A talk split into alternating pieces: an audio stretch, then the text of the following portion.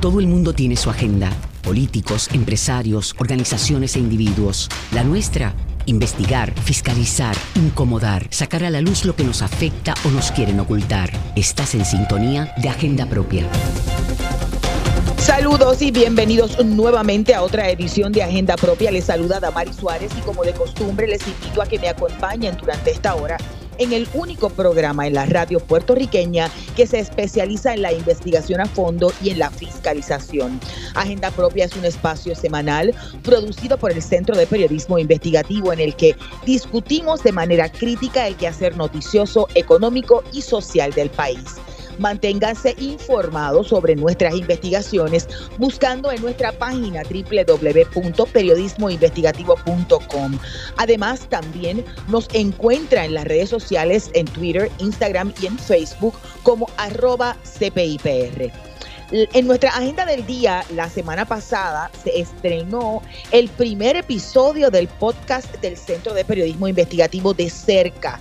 La primera entrega se llamó Señor Sargazo y hoy hablamos con el periodista Rafael René Díaz sobre este fenómeno que con mayor cantidad y frecuencia se acerca a nuestras costas y por qué debemos atenderlo. Además, el pasado viernes entró en vigor una penalidad que impone controles federales a toda actividad industrial que emita dióxido de azufre en siete municipios de la isla.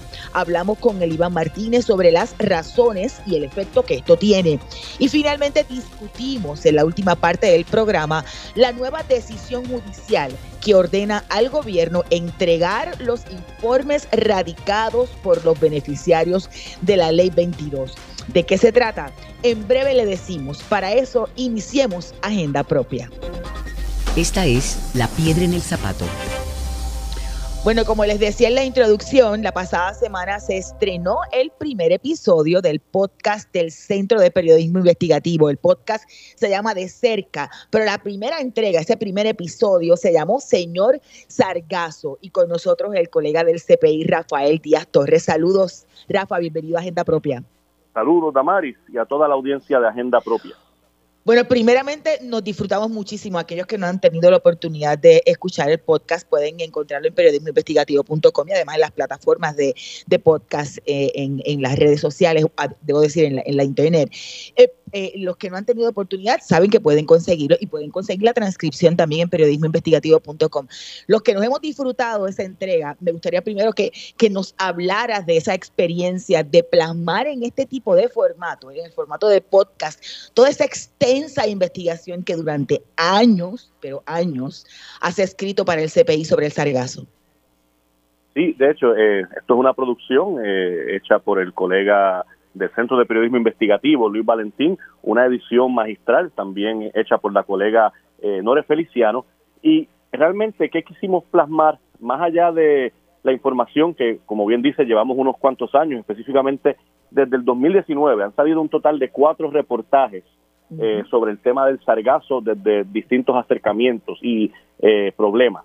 En este caso era un poco plasmar cuál, es, así, cuál ha sido ese proceso del del periodista, en este caso eh, mi experiencia, cómo ha sido la recopilación de información, entrevistas a científicos, académicos, cómo ha sido el proceso de estar detrás de funcionarios públicos. En este caso eh, se hace énfasis en el exsecretario de Recursos Naturales, eh, Rafael Machargo, también el exalcalde de Humacao, ambos ya no están en sus posiciones, y cómo eh, es un problema que aunque es muy caribeño eh, y otros lugares del Caribe, otros territorios, otras islas eh, lo están abordando, están con unos protocolos bien particulares, aquí en Puerto Rico, tanto el gobierno central a través del Departamento de Recursos Naturales y Ambientales como los municipios costeros, especialmente aquellos municipios con mayor impacto de los arribaciones de sargazo, cómo no tienen un plan y cómo las comunidades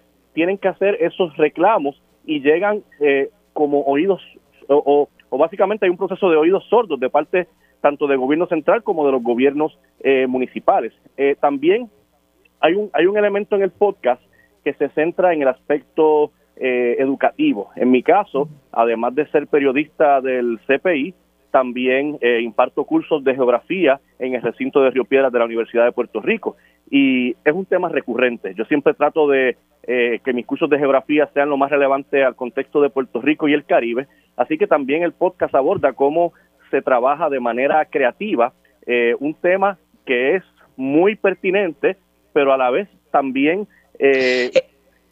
tiene muchas dimensiones y siempre el gran reto de cómo comunicar eso para que la gente entienda que es un problema Quizá relevante. un poco también para efectos de los amigos Red Escucha, Rafa, ¿qué es eso del sargazo? La gente puede tener una idea del que lo ha visto en algunas veces en las costas, pero, pero para que puedan entender en arroz de bichuela y por qué ese aumento en la cantidad y la frecuencia.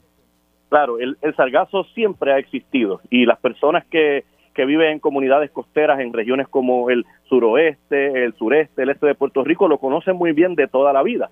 Ahora bien, desde el 2011 al presente, esas cantidades de sargazo eh, han aumentado, incluso han empezado a llegar en unos periodos que no necesariamente eran los que antes asociábamos con la llegada de este tipo de alga marina. Y si bien el sargazo es un ecosistema sumamente importante que beneficia a más de 120 especies de peces, a más de 100 especies de invertebrados marinos, esas cantidades que están llegando ahora y una, ¿verdad? Algunas de las hipótesis más compartidas es que el aumento en, los, en las temperaturas del mar, con la suma de nutrientes que llegan a ese Atlántico que está más cálido, están produciendo eh, un crecimiento, un desarrollo mucho más amplio, mucho más intenso de esta alga marina, y cuando llega a las orillas, ya sea por el viento, por las corrientes marinas, y comienza ese proceso de descomposición, ese sargazo que siempre ha sido beneficioso puede tornarse un problema, puede afectar eh, el, oxígeno del mar, de las especies marinas, de las especies que están en las orillas, en las costas, y por eso es que es un problema prioritario en el Caribe. Y, ahí es, el asunto de que se tiene que tener un plan para evitar ese hedor, como muy bien señalaba, en, en, lugares y que no todo el mundo tiene una comunidad con poder adquisitivo como Palmas del Mar, que gasta 175 mil dólares, escuchaba en el podcast, para limpiar sus costas. Exacto, y pues, el contraste que hicimos en el podcast fue precisamente de una comunidad que está en, el mismo municipio de Humacao, en este caso eh, Punta Santiago. Eh, allí nos hablaron algunas personas, destacamos en el podcast lo que nos dijo eh, una residente que lleva toda una vida en Humacao y nos dijo, yo voy a las reuniones comunitarias, yo voy a las reuniones que hace aquí el municipio con el Departamento de Recursos Naturales y Ambientales, siempre nos hacen promesas, pero nunca en realidad hemos visto ningún tipo de ayuda eh, o movimiento para trabajar el sargazo eh, en esta comunidad de Punta Santiago. Aunque hay un proyecto que, yo creo que se aprobó, ¿verdad? Este, según estuve escuchando eh, en, las cámaras legislativas, que no hay un plan o hay un plan. Ahora mismo no. hay un hay un documento del 2015 del Departamento de Recursos Naturales y Ambientales que básicamente le dice a las comunidades costeras que cuando hay esa acumulación que amerite ser que, amerite que haya un recogido del sargazo, que se comunique eh, al DRNA regional para que se hagan las gestiones y se busquen maneras de, recogerlo. Eh, han habido unos proyectos legislativos, eh, hay uno que se aprobó en, Cámara, sin embargo, todavía no está en, en un comité legislativo en discusión y todavía no ha llegado a la fortaleza para la potencial firma del gobernador. Así que en estos momentos no existe ningún tipo de protocolo ni de ley que maneje el, recogido y eh, lo que es el procesamiento del sargazo en Puerto Rico. Y, yo creo que un poco para contextualizar, porque lo mencionabas en el podcast eh, y, y, es parte de ese proceso de las historias que has, que has escrito, la importancia de tener un plan y que, por ejemplo, nosotros tuvimos unos días sin energía eléctrica precisamente por un, por un arribazo, o así que se dice, arribazón de, de, de sargazo en, que afectó una planta de la Autoridad de Energía Eléctrica, ¿no? Claro, y eh, el planteamiento de la Autoridad de Energía Eléctrica es que esto no es la primera vez que sucede, que ya eh, se había dado eh, ese, ese choque entre un arribazón significativo de sargazo y algunas hélices de las plantas generadoras. Eh, el problema aquí es no es entonces el, el, sargazo como tal, porque sabemos que el sargazo ya es una realidad y esos arribazones actuales eh, llegaron para quedarse. El problema es que no hay una preparación en términos no solamente de cómo eh, ayudar a las comunidades y a la economía local en los municipios costeros, pero también a nivel de infraestructura. Eh, ¿Cómo podemos ahora mismo garantizar que no vuelva a ocurrir un incidente eh, el, como el de energía eléctrica, en el cual cerca de 100.000 abonados se quedaron sin el servicio por, por ese choque, por esa ese roce entre esa gran cantidad de sargazo y la infraestructura de la Autoridad de Energía Eléctrica.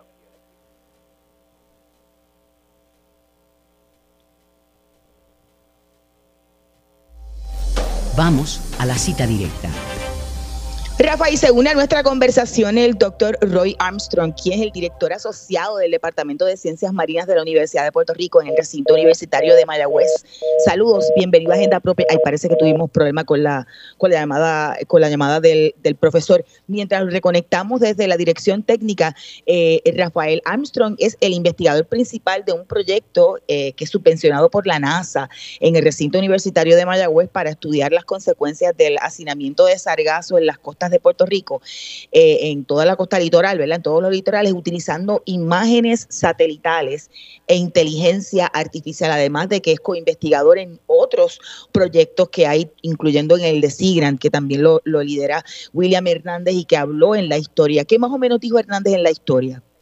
La, última vez que conversamos con el doctor William Hernández a través de Agenda Propia, estaba todavía en, en una fase inicial esta investigación, eh, básicamente se habían escogido eh, dos áreas costeras como lugares de estudio, por un lado Palmas del Mar, de otra parte eh, Parguera, para medir cómo ese impacto del sargazo o cómo esos arribazones del sargazo y esa descomposición en la orilla, cómo estaba afectando no solamente la calidad del oxígeno, pero también las mismas especies marinas. cuán realmente dañino o no puede ser esa acumulación de sargazo para las especies no solamente marinas, pero también en el área de, las costas. Si no contesta el profesor, podemos también pasar con nuestra próxima invitada. Le voy a, pedir a la dirección técnica que nos indique cuando tenga, tengamos, eh, ya se ha conectado a Patricia Valentín o al doctor Roy Armstrong, porque también queremos conversar con una estudiante graduada del Departamento de Asuntos Marinos de la Universidad de, Rhode Island, que se encuentran en Puerto Rico y que son es parte de una, de eh, investigación de Social Assessment of Sargassum in the Caribbean y están en Puerto Rico, eh, ¿verdad? Este Rafael, haciendo investigaciones en diferentes áreas en Puerto Rico? Claro, esto es un grupo de estudiantes graduados, como bien dices, de la Universidad de Rhode Island, eh, que escogieron Puerto Rico para estudiar ese impacto del sargazo en el Caribe. Están ahora mismo en la región este, en Fajardo, estarán en los próximos días en el municipio de Humacao y tengo entendido que el próximo fin de semana se van a trasladar a algunos municipios del sur de Puerto Rico que también eh, son fuertemente impactados por el sargazo. Sí, en lo que conectamos con algunos de los invitados, Rafael, han llegado proyectos que se están haciendo con respecto al sargazo, al CPI, a la luz de tus publicaciones y más reciente este podcast la semana pasada. ¿Qué cosas se están haciendo en Puerto Rico? Eh, de hecho, eh, parte de lo que el Centro de Periodismo Investigativo reveló hace casi un año es que hay una empresa en en Cataño, que es una empresa con sede en los Estados Unidos, específicamente en el estado de Massachusetts, que también tiene una planta en Quintana Roo, México, y en Cataño, Puerto Rico. Eh, se llamaba hace un tiempo C Combinator, ahora tengo entendido que usan otro nombre, y utilizan un sargazo eh, mayormente de México, no necesariamente el de Puerto Rico, a pesar de que están aquí, precisamente porque en Puerto Rico hay unas interrogantes de cuál es el protocolo para recoger y utilizar ese sargazo. Así que utilizan mayormente sargazo importado desde Quintana Roo, México, y parte de lo que producen es suelas de zapatos, eh, maquillajes, eh, bio, eh, biocombustibles, fertilizantes. Así que es un ejemplo de que ese sargazo que se acumula de manera tan significativa en nuestras costas, sí puede utilizarse no solamente para distintos productos comunes, sino para incentivar economías locales en municipios costeros. Rafael, ya conectamos con Patricia Valentín, como les decíamos, estudiante graduada del Departamento de Asuntos Marinos de la Universidad de Rhode Island y una de las investigadoras del Social Assessment of Sargassum in the Caribbean. Saludos, Patricia, buenas tardes y bienvenida a Agenda Propia. Hola, buenas tardes. Un placer estar aquí. Muchas gracias por esta oportunidad. Muchísimas gracias por aceptar la invitación. Rafael también está en, línea conectado. Explícanos un poco. Sobre esa investigación que se encuentra en Puerto Rico, una, una delegación de estudiantes y profesores. ¿Qué, están investigando? Cuéntanos. Es correcto, sí. Pues mira, nosotros ahora mismo nos encontramos investigando los impactos del sargazo, pero los impactos sociales. Este, ahora mismo pues nos encontramos en Fajardo, Puerto Rico, pero nuestro proyecto pues trata de ver esos impactos a través del Caribe.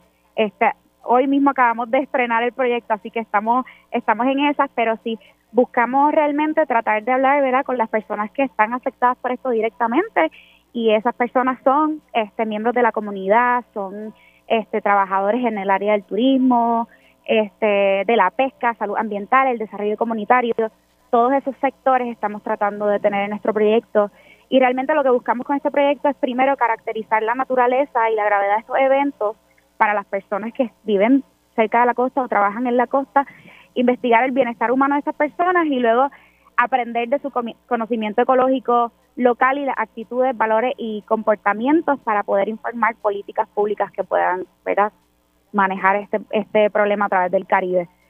Así que más o menos eso es como un resumen. Eh, saludos, Patricia. Eh, gracias por estar en Agenda Propia. Eh, esto es un problema que ustedes conocen muy bien, que es uno de carácter regional en el Caribe. ¿Qué particularidades ofrece Puerto Rico para que ustedes hayan tomado la decisión de venir a hacer investigaciones y trabajo de campo y entrevistas aquí en Puerto Rico? Pues mira, nosotros dentro de la investigación que hemos hecho antes de venir a, a través de pues eh, periódicos, actividades que se han puesto en, en las redes sociales y demás, hemos visto que hay una necesidad bien fuerte de que estas personas sean escuchadas, ¿verdad? Hemos visto mucho como quizás los manejos en Puerto Rico para el, para el caso no han dado abasto para estas comunidades y queremos ver a qué se debe esto. Y hemos visto también algunas iniciativas, por ejemplo, en Palmas del Mar, en que la comunidad se ha juntado para poder lidiar con la situación y es por eso que realmente queremos ver qué está sucediendo en Puerto Rico este con esto del manejo porque escuchamos mucho pues que hay muchas quejas y demás pero queremos ver cómo cómo es que se está lidiando a nivel comunitario. Yo creo que eso es algo que quizás cada cada parte del Caribe puede aportar pero Puerto Rico efectivamente tiene muchas otras cosas que nos podría dar así que por eso estamos aquí.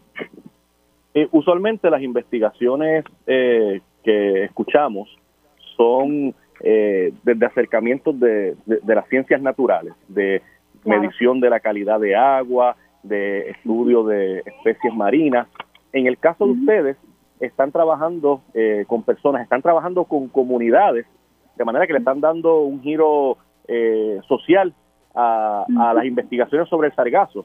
¿Por, qué es importante, eh, además de las investigaciones que hay desde las ciencias naturales y la oceanografía, porque es importante añadir ese componente también de las ciencias sociales que ustedes traen con esta investigación. Claro. Mira, una de las cosas, yo creo que contesta la pregunta anterior también, es el hecho de que el turismo es muy importante aquí, en muchas partes del Caribe, y uno de los primeros que se ve afectado por esto a nivel económico también, a nivel, nosotros estamos trabajando distintas áreas, ¿verdad? A nivel económico y también el bienestar, y obviamente este tiene efectos ya sea físicos, eh, este, de salud salud mental. Así que también queremos explorar este, esta investigación es bastante exploratoria, pero nos gustaría ver cómo esos efectos pues también llegan a lo emocional y a lo a lo físico. Este, así que eso sería sería una porque esos impactos son importantes y porque es importante conocerlos porque las políticas deberían estar enfocadas también en las comunidades que que dependen tanto de un recurso como el, el recurso costero aquí en nuestra isla. Este, así que yo diría que eso es una, una razón por la cual los impactos sociales son muy importantes y también tratar con las personas yo creo que es importante porque el conocimiento ecológico local es algo que quizás ningún investigador podría tener. Este, yo creo que es muy importante hablar con las personas que lidian con esto todos los días para poder aprender de ellas y poder informar políticas que realmente puedan puedan llevar este o trabajar este problema. Patricia, en el podcast que publicó eh, Rafael la pasada semana sobre el sargazo y que recoge, ¿verdad? Todos estos años de investigación que ha hecho, eh, entrevistó a, doña Bernarda, eh, ahora no recuerdo el apellido, pero era una señora de Punta Santiago, y ella explicaba el asunto del hedor, ¿verdad? En la medida en que se acumula y comienza el proceso de pudrición, pues obviamente este, hay un hedor y, trataba de explicarlo como si fuese huevo, pescado dañado, etcétera, etcétera. Y eso me recordaba el hecho de que bueno, uno puede aplaudir la iniciativa de los residentes de Palmas del Mar para atender el asunto y, recolectar dinero para, para que se atienda y se, y se recoja el, sargazo, pero eh, vemos cómo las comunidades empobrecidas no tienen esos recursos y esa falta de un plan del gobierno del manejo les afecta directamente. Ese, ese puede ser un aspecto social.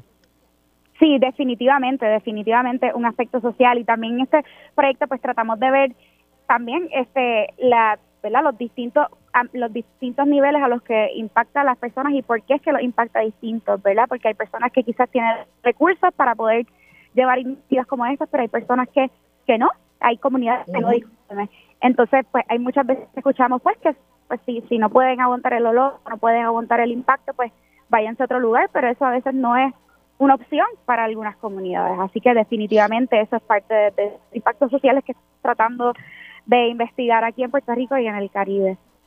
¿Tienen ya algunos relatos que puedas comunicarnos o darnos, por ejemplo, algunas ideas de qué le ha dicho o qué le han dicho las personas entrevistadas? Pues mira, ahora mismo tenemos nuestra primera entrevista y fue ahora mismito, antes de, de comenzar esta. Y pues mira, yo diría que eh, trabajamos ¿verdad? con la pesca, es un contexto totalmente distinto y pues sí mencionan que ha sido bien diferente, o sea, en cuestión de la calidad de la pesca es bien distinto, en algunos momentos podría ser bueno, en algunos otros no, pero el consenso yo creo hasta ahora es que pues económicamente para algunos pescadores es, es, es, es, muy difícil este acoplarse porque a veces no tienen los recursos para hacerlo. Y eso ha sido una de las anécdotas que, que hemos tenido durante la primera entrevista.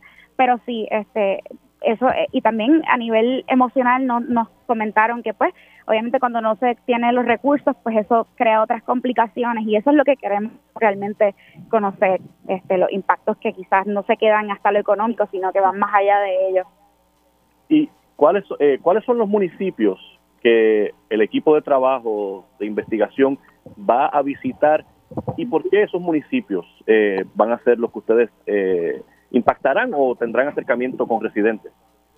Claro, este sí. Pues ahora mismo estamos trabajando, vamos a trabajar Fajardo, vamos a trabajar Humacao, vamos a trabajar Salinas, vamos a trabajar Lajas y vamos a trabajar Rincón.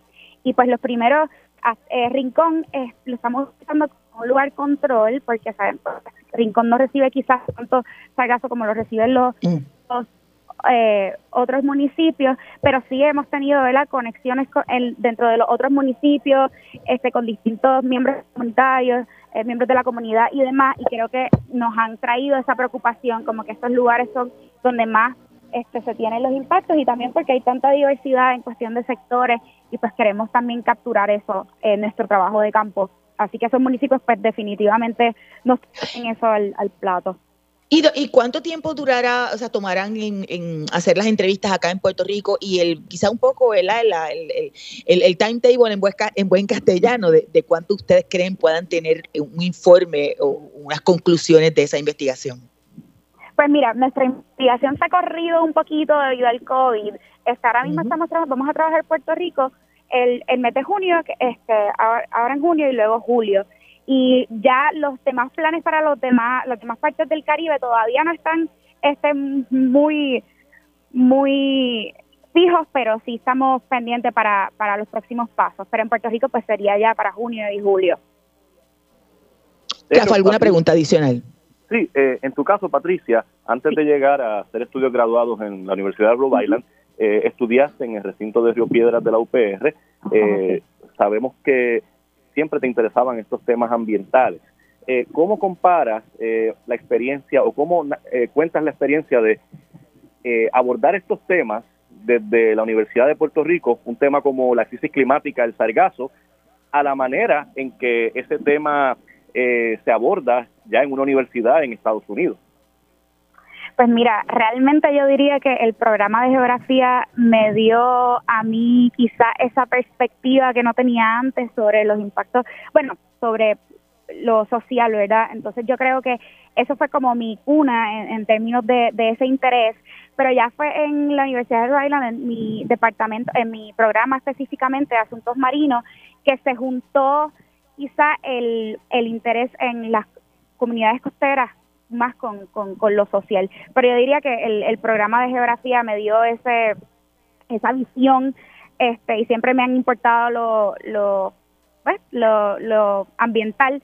Así que yo diría que son maneras muy distintas porque si obviamente uno acoplándose allá y allá aprendemos mucho de política y demás es como más concentrado en la política, pero pero sí es como un te dan un una perspectiva completa, yo creo que la combinación de ambos, ambos programas, yo diría. Gracias, gracias a ambos. Escuchaban a Patricia Valentín, estudiante graduada del Departamento de Asuntos Marinos de la Universidad de Rhode Island y una de las investigadoras de este eh, proyecto, Social Assessment of Sargassum in the Caribbean, y además al periodista del centro, Rafael René Díaz. Ustedes pueden buscar el primer episodio del podcast de cerca con el nombre Señor Sargazo y la transcripción de este en periodismoinvestigativo.com.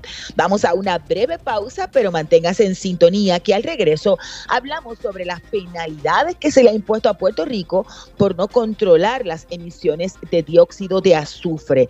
Usted escucha Agenda Propia. Agenda Propia regresa en breve. Ya regresamos con Agenda Propia. Y ya estamos de regreso en Agenda Propia, el programa producido por el Centro de Periodismo Investigativo. Les saluda Damari Suárez y como siempre les recuerdo buscar nuestras historias en periodismoinvestigativo.com, en las redes sociales del centro, así como en nuestro portal de fiscalización Los Chavos de María.com.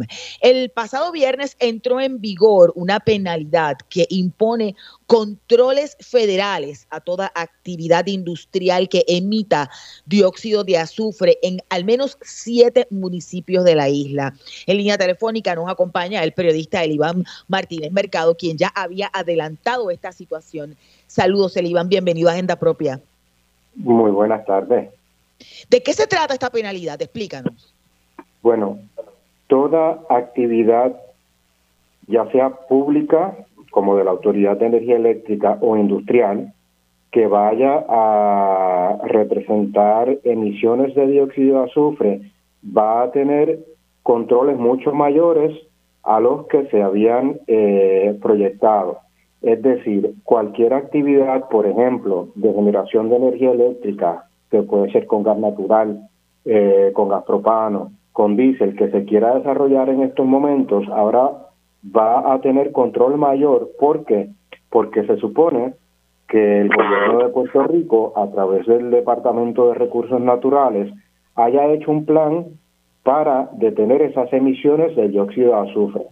Como Puerto Rico no entregó a tiempo ese plan, ¿verdad? Que se supone que fuera eh, entregado y aprobado por la Agencia de Protección Ambiental Federal antes del 3 de junio pasado, entonces es que empiezan eh, estas penalidades en contra del gobierno de Puerto Rico. Cuando hablamos de, eh, perdonen, contra Puerto Rico en general, porque se, estas penalidades, aunque, aunque el principal emisor no es la Autoridad de Energía Eléctrica, eh, las penalidades se le dan para las zonas de no logro con los estándares de... de o sea que aplica todo, aplica público y privado aplica público y privado específicamente en los municipios de San Juan, Bayamón, Guaynabo, Cataño, Trabaja, eh, Salinas y Guayama, que son una zona de no logro en el área metropolitana y una zona de no logro en el sur. Y esas zonas de no logro están relacionadas con las plantas de generación de la Autoridad de Energía en el norte y las plantas de generación de energía eléctrica en el sur, pero como dije, no es solo la Autoridad de Energía Eléctrica la que se afecta, sino toda actividad privada también. ¿En qué etapa está el plan que debe someter el, gobierno y si este fue discutido de alguna forma con el gobernador en su más reciente viaje de la pasada semana a Washington, verdad? Pues mira, el gobernador lo discutió con el director de la Agencia de Protección Ambiental, según Fortaleza, y Fortaleza nos dice que el, el director de la EPA lo va a en cuanto esté listo este plan, lo va a ver de forma prioritaria.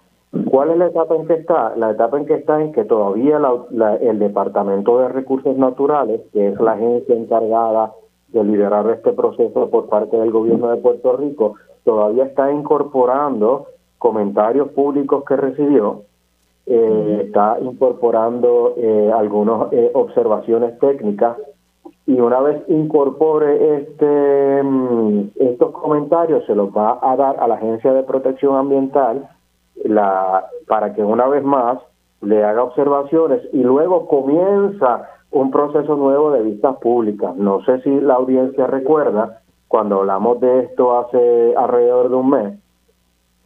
Ya eh, esto está ocurriendo porque Puerto Rico eh, no aprovechó, el gobierno de Puerto Rico no aprovechó la oportunidad de hacer esto a tiempo. Esto es un plan que se viene arrastrando desde 2016 y entonces eh, se le dio continuas em, exenciones y extensiones de tiempo hasta que ya eh, por ley federal, no eh, que es la ley de aire limpio, no hay oportunidad adicional para que Puerto Rico tenga más tiempo antes de que comiencen las sanciones. O sea que esto ya se había avisado, el gobierno de Puerto Rico no lo hizo a tiempo a través de las administraciones de Ricardo Rosselló, Wanda Vázquez y Pedro Pierluisi, y ahora eh, ya sigue haciendo, tratando de sacar este plan, pero ya comenzaron las penalidades. Lo peor del asunto que podría afectar es que si para el 3 de diciembre, esto es lo más importante porque va a afectar a comunidades en estas dos zonas de no logro y va a afectar la actividad económica y la calidad, y la calidad de vida de estas dos zonas. Si para el 3 de diciembre ese plan no está aprobado dentro de la segunda penalidad, que es que se congelan los fondos federales para puentes y carreteras. Y yo creo, ya conectamos con el abogado ambiental Pedro Sade, que quizás un poco le saludamos y le hacemos esa pregunta. O sea, ¿podrá el gobierno eh, eh, tener este plan listo para evitar que se pongan en riesgo estos fondos federales? Saludos, licenciado, buenas tardes y bienvenido a Agenda Propia. Buenas tardes a la audiencia, a ti y a Eliván. Eh, eh, eh, ¿Es posible o sea, tener este plan antes del 3 de diciembre? Lo pueden tener y es como ha descrito el Iván. Aquí ha habido una dejadez que lleva años en realidad y no es únicamente de las autoridades de Puerto Rico. Aquí las autoridades federales también, concretamente la EPA, eh, ha extendido y ha permitido esta dejadez. ¿Cuál es el resultado neto de esto? Bueno, que la contaminación por esas, esas sustancias, en este caso dióxido de azufre, eh, pues ha estado entonces afectando las comunidades de los vecinos que viven en la cercanía de las plantas de San Juan, Palo Seco y Aguirre. Eso creo que es lo un aspecto fundamental que no podemos olvidar. Eh, y creo que otro aspecto fundamental es el que no es únicamente que ha habido negligencia hasta este momento, sino que continúa porque el gobierno, eh, tanto federal como de Puerto Rico, conocen de una vía asequible, probada, para la generación de electricidad, que es el punto clave aquí. ¿Cómo vamos a generar electricidad? Lo vamos a generar eh, quemando diésel, quemando combustible, petróleo o el llamado gas natural. Eh, pues eso va a tener unas consecuencias. ¿Por qué? Porque esos combustibles, al quemarlos, emiten sustancias como el azufre que es entonces el dióxido de azufre que está en discusión. Cuando pudiéramos ya estar implementando energías renovables, pero no en grandes extensiones de terreno agrícola, sino promoviendo más y más que la ciudadanía en distintas comunidades, en los techos de las casas y en lugares ya afectados se puedan instalar este, centros de generación de energía renovable. Así Saludos, Pedro. Ajá. El, una de las propuestas de la Autoridad de Energía Eléctrica es convertir las unidades 7 a la 10 de la, de la central San Juan a gas natural. Es algo que no está eh, aprobado eh, por el Plan Integrado de Recursos, que es lo que manda cómo debe ser el desarrollo energético de Puerto Rico. ¿Cómo conecta eso con lo que usted está explicando de las consecuencias del plan que se está discutiendo en este momento? Bueno, porque el temor que tenemos algunos de nosotros es que se va a usar esta violación a la, reglamentación federal para eh, utilizar gas natural que puede significar una cierta mejoría en las en las proyecciones de dióxido de azufre, eh, pero no va a resolver el problema de fondo que es la continuación de la emisión de dióxido de azufre y de otras eh, y de otros contaminantes cuando pudiéramos eh, eh, atender este problema mediante una generación de electricidad con energía del sol, con energía renovable. así que ya vemos los signos en, de solicitudes ante el negociado de energía y otra y otros indicios de que se vaya a utilizar esta situación para en vez de movernos a esa energía renovable como la he descrito, entonces nos movamos a usar más gas natural que es también un gas, un, un combustible fósil. Pedro, antes de la pausa, ¿has recibido respuesta de parte de Recursos Naturales a tu petición de que eh, los grupos comunitarios puedan deponer en procesos de vistas públicas? No, no, no hemos recibido respuesta a eso. Y finalmente, quizá un poco para, para, para, para resumir el, planteamiento, el peligro es que se utilice esto, como decía, para justificar la continuación del, del, uso, en este caso del gas, porque es menos malo, un chipito menos malo que el petróleo.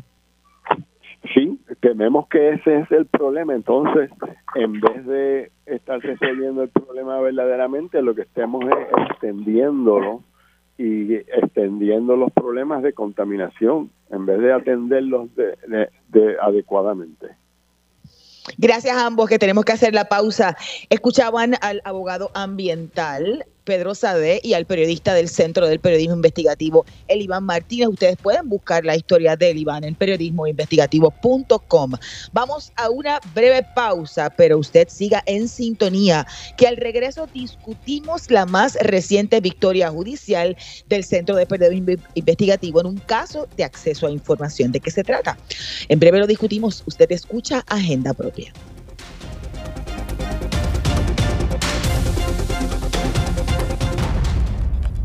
Agenda Propia regresa en breve. Ya regresamos con Agenda Propia. Así es, ya estamos de regreso en Agenda Propia, el programa producido por el Centro de Periodismo Investigativo. Soy Damari Suárez y como siempre les recuerdo buscar nuestras historias en periodismoinvestigativo.com, en las redes sociales del centro, así como en nuestro portal de fiscalización loschavosdemaria.com.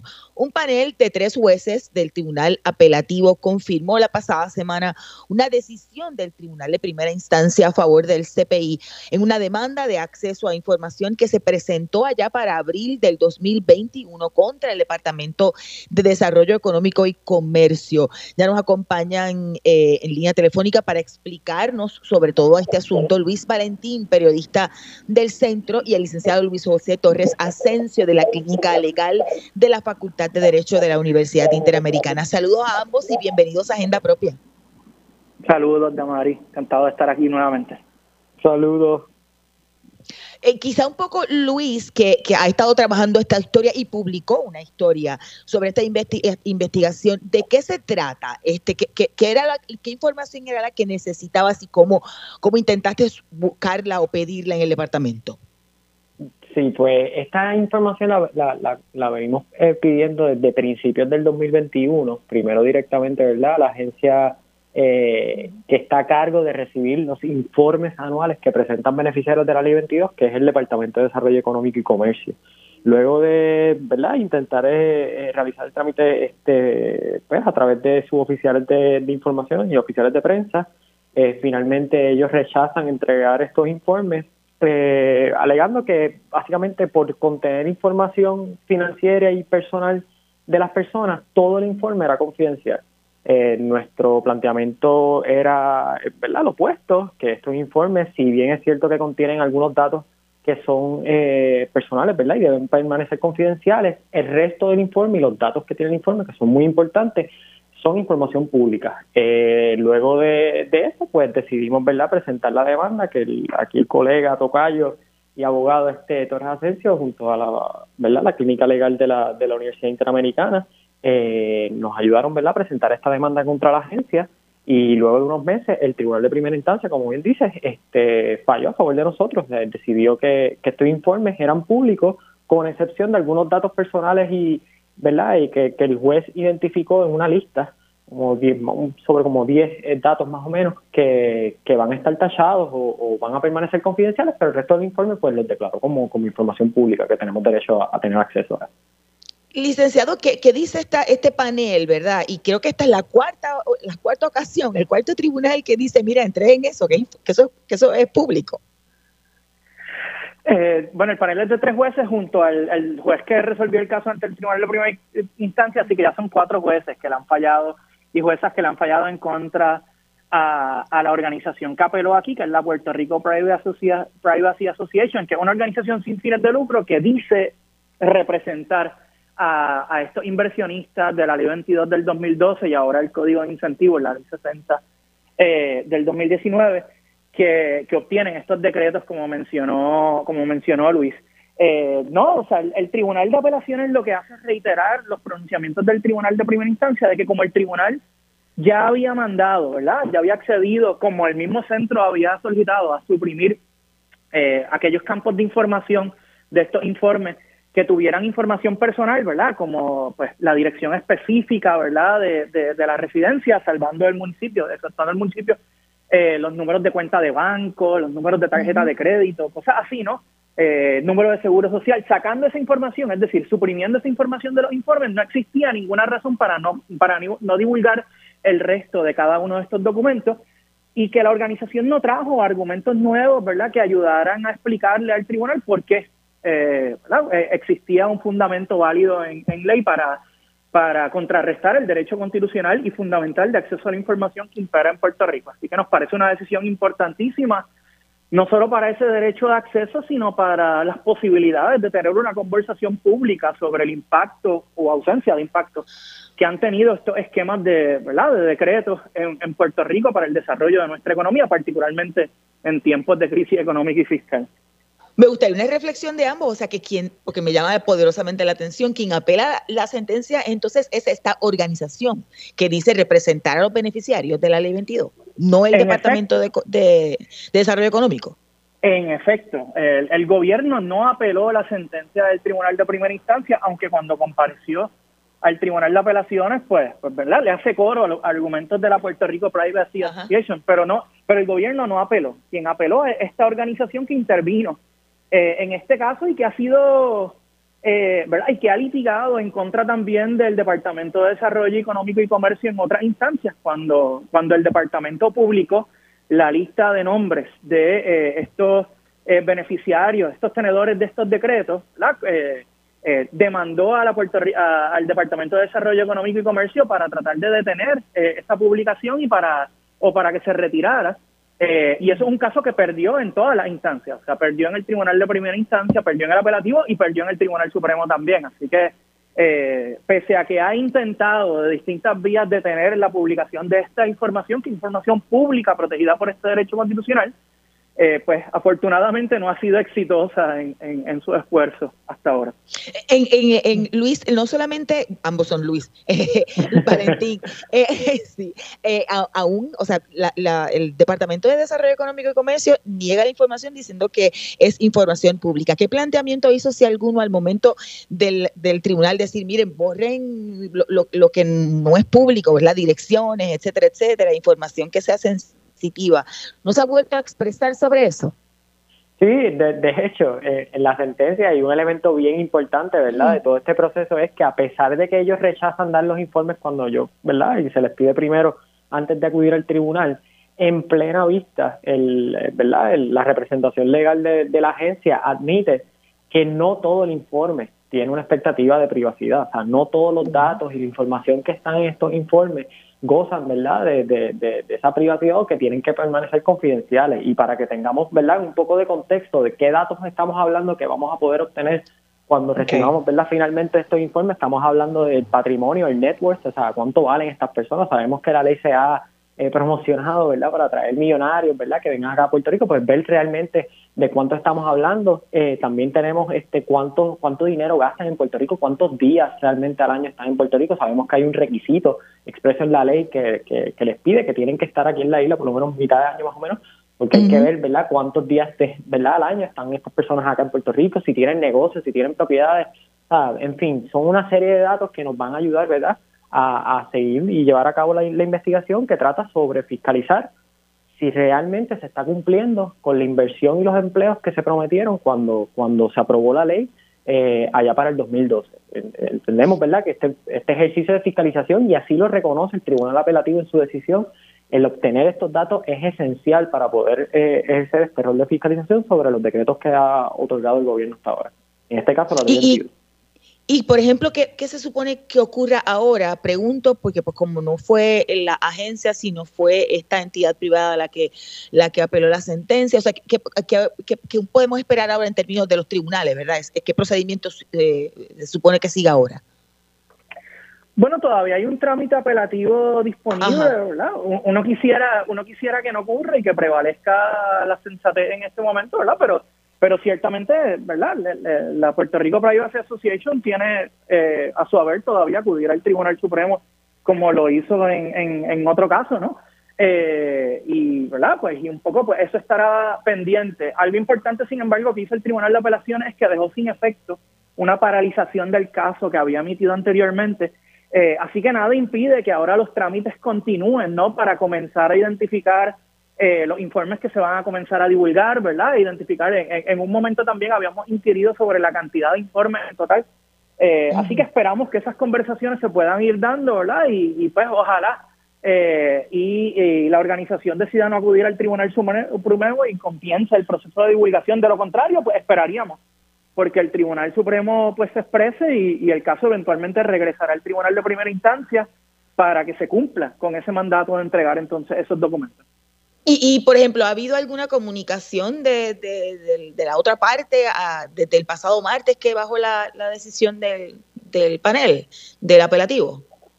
No, no, ninguna, ninguna por el momento, pero estamos en proceso de hacer eso.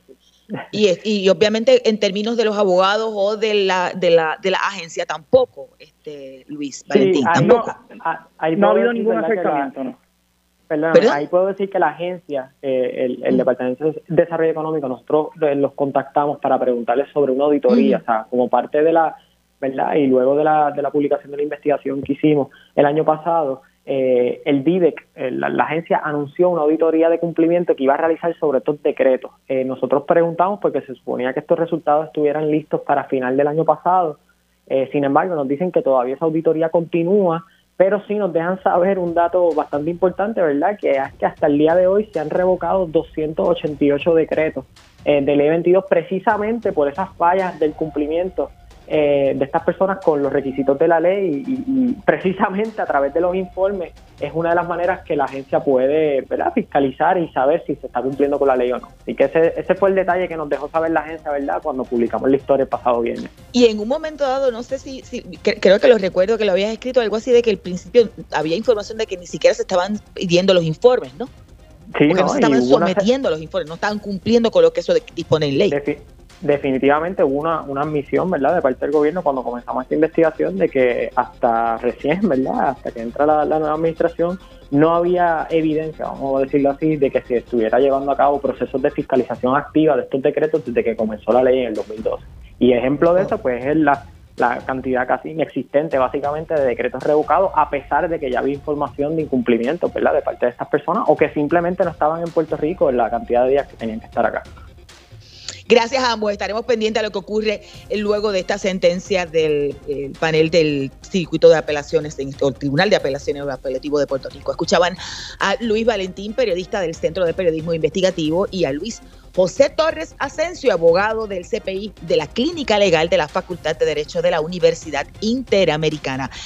Gracias a ambos. Ustedes pueden leer la historia de, de en periodismoinvestigativo.com. Como de costumbre les recuerdo que pueden buscar esta y todas nuestras historias en periodismoinvestigativo.com y allí suscribirse además a nuestro boletín para que reciban en su correo electrónico nuevas investigaciones y contenidos. En periodismoinvestigativo.com también pueden visitar nuestro kiosco virtual, el kiosco virtual del CPI y con sus donativos adquirir nuestros artículos.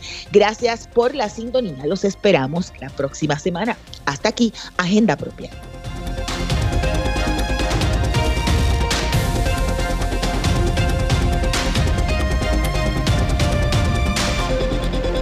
Este programa es una producción del Centro de Periodismo Investigativo con el apoyo de Espacios Abiertos.